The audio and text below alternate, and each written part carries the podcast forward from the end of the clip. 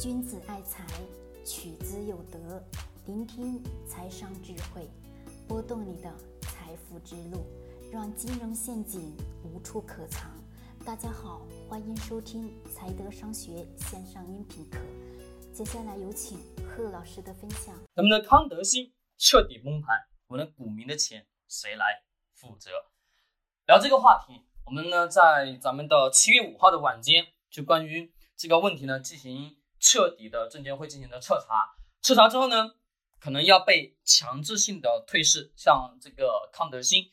那么这个事情呀，财务造假，对吧？那我们作为普通的股民，怎么样去判断一家企业是否有财务造假的情况？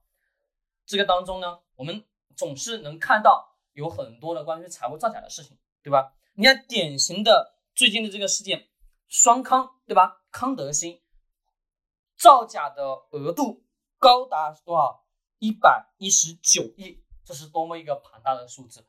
其实这当中，我们怎么去判断呢？对我们普通的老百姓、普通的投资者，其实判断非常好判断，它的利润是不是虚增的，对吧？你就打开它的利润表，打开它的利润表，其实一般打开利润表之后，你能看去对比所有的每一年度、每一年度的报表。你去对比，对比完之后，你就能发现当中有多大的猫腻，懂了吧？非常简单的一个方法，一个是什么呢？就是一家企业如果说是财务造假，它躲不过什么税收，非常简单，因为税收不管说你今年盈利多少钱，或者说亏损多少钱，但是你该交的税还是得要交的。假设说你这个一年下来盈利两二十个亿。二十个亿的情况下，你是不是得要上什么上税务局得要缴纳这一部分的税收吧？二十亿的纯利润的税收是不是得要缴？缴的情况下，企业没有盈利的情况下，还要大量的付出什么税收？对于企业来说，它本身就不是一种好的事情。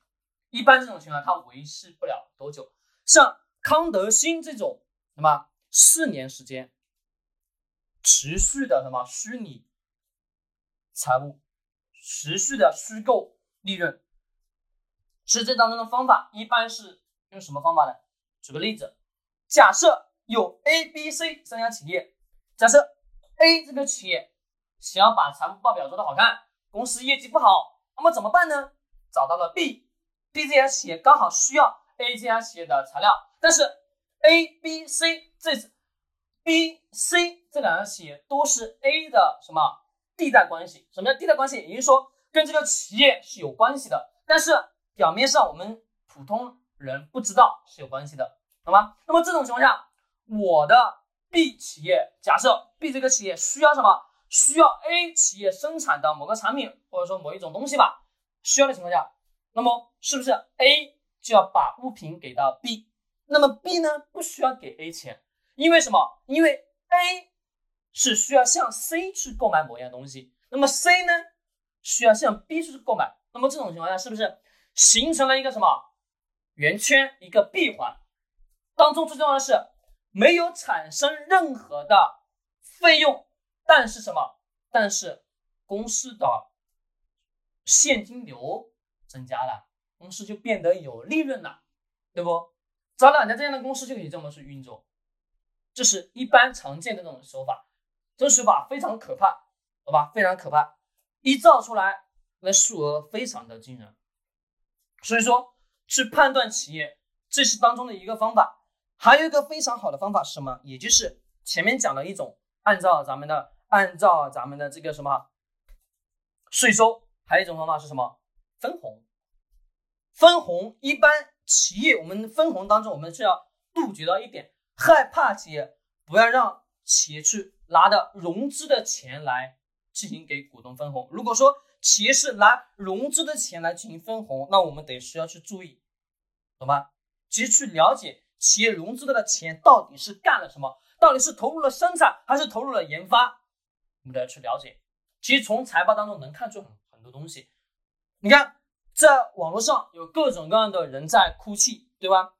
康德新造假，证监会只罚了几万块钱。对于我们股民的损失，谁来负责呢？对吧？实这当中谁来负责？更重要的是自己负责。为什么？投资有风险，那么我们正确的去规避这个风险的前提下，你自己得要去学会看财报，懂吧？那个市场上的那个股票很热，我问大家，很热的情况下，你一直去追逐它，到底是谁在挣钱？是不是咱们从今年华为的事件蔓延开始到目前为止，咱们稀土板块是不是天天都有人在讲，天天都有人在追，对不对？大家有发现我有讲过吗？从来没讲，为什么不讲？因为我知道追热点对你来说没有任何的好处。热点是什么？热点是这一个时间段大量的资金进去拉升股价，谁亏钱谁挣钱？机构挣钱，不是散户挣钱，明白吗？你散户蜂拥的进去，你只是给人家托底的而已，一进去就是半山腰，一进去就是最高位，你说你挣的是什么钱？很多人在抱怨我的钱亏损了，企业造假，我应该找谁呢？对吗？只这个你抱怨也没用，为什么？因为这是你自己做的投资决策，你自己不会去看公司的财报，你自己没有去判断出来。你想想，四年时间公司的利润是虚增的。